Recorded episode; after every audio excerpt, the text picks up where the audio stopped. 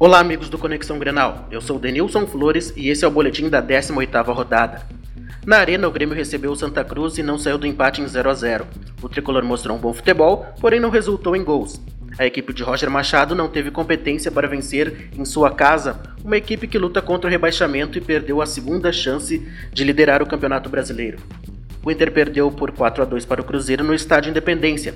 Os gols dos mineiros foram de Rafael Sobes três vezes e do argentino Ábila. Para o Colorado, Seiras e Alex de pênalti marcaram. A equipe de Falcão iniciou a partida marcando um gol logo aos dois minutos do primeiro tempo. Porém, o Cruzeiro, melhor organizado em campo, acabou virando a partida. O Inter recebe no Beira Rio o Fluminense, domingo, às 16 horas e 15 minutos. O Grêmio teve seu jogo contra o Botafogo transferido para o dia 4 de setembro, devido à falta de policiamento nos estádios do Rio de Janeiro no período dos Jogos Olímpicos. Pois o grupamento especial de policiamento em estádios estará a serviço das partidas que envolvem o futebol masculino e feminino na Olimpíada.